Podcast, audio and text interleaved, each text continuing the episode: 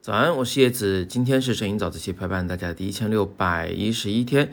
那今天是周一，我们应该来讲一点有关器材的知识啊。今天我们就来谈谈 JPEG 格式。之前我们很少谈这个，因为我们一直都在谈一定要使用 RAW 格式来拍照，RAW 格式来拍照。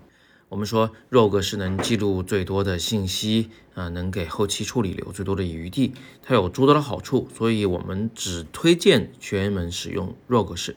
而 JPEG 格式呢，真的是被众多骂名于一身啊！它是一种有损失的压缩格式。嗯，照片虽然存下来就不占地儿，但是呢，它损失实在太大了，而且在后期处理中是无法挽救的。所以我们一直不推荐学员们使用 JPEG 格式。呃，但是为什么我们的相机里面还有这个选项呢？为什么它会让你选？你是使用 RAW 拍照啊，还是使用 JPEG 拍照啊，还是使用 RAW？加 JPEG 格式来拍照啊，那嗯，这个 JPEG 应该还是有一点意义的，对不对？我们今天重点就来谈谈什么情况下我们要使用 JPEG 格式来拍照。其实这个道理很简单，就是我们特别在乎文件大小，却非常不在乎画质的情况下，要使用 JPEG 来拍照。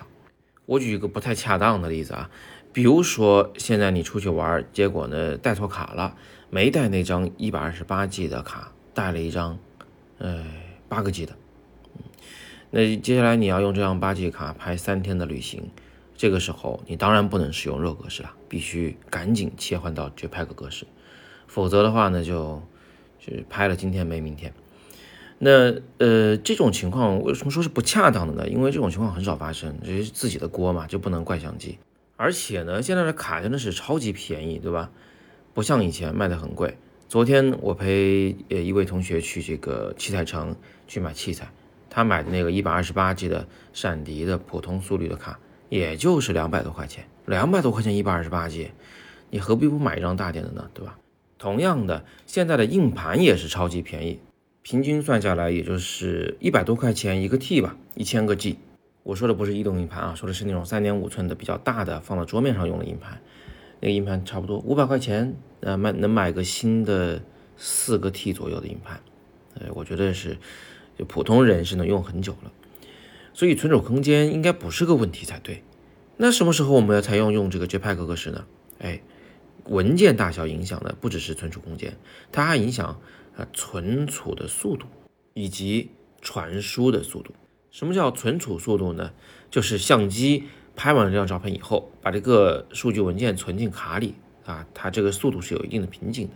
我举一个例子啊，嗯，我手头有一个相机是奥林巴斯 EM1 Mark 三，呃，还有一个 EM1 X，这两个相机有一特点，它的最高速连拍能做到每秒六十张照片，而且呢是用 RAW 格式来拍摄，但是这对我的卡就有很高的要求。我必须去买那种三百兆每秒的高速的 SD 卡，否则的话呢，我虽然相机能连拍六十张，但是它存到卡里的速度太慢了，呃，会导致我相机没有办法继续连拍。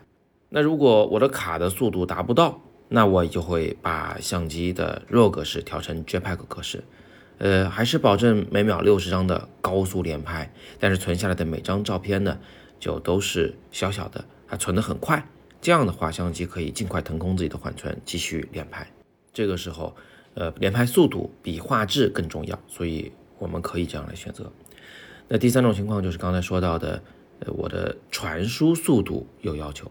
我再举个例子，比如说我们去参加了一个晚宴，哎，这个晚宴有图片直播，就是有个摄影师啊，他一边在拍摄现场的这些观众啊、主持人啊这些情况。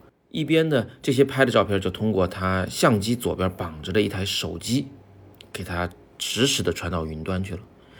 在座的那些嘉宾们，他们通过扫描一个二维码进到一个页面，就可以实时看到这个图片摄影师拍摄的现场的情况，找到自己，存下来发朋友圈啊，怪神奇的。那你想，这摄影师拍了那么多的照片，他如果都用 RAW 格式往云端传，那得传到什么时候去啊？而且太耗流量了，是不是？所以他们通常都是使用比较小的 JPEG 格式来拍照并传输。那综上所述啊，JPEG 格式并不是百无一用，在我们不太在乎画质，但是会极端在乎这个文件的大小，也就是在乎，呃，我存入卡里的速度以及传输到网上的这个速度的时候，JPEG 格式呢就变成了我们最好的选择。最后给一个小贴士啊，JPEG 格式在后期处理中真的很难调，调曝光会有巨大的画质损失，呃，调白平衡呢也显得非常的怪异。所以如果你选择了 JPEG 格式，其实对自己的拍摄要求是提高了。嗯，你不能靠后期挽救你的作品了，必须在现场把这些参数就调对。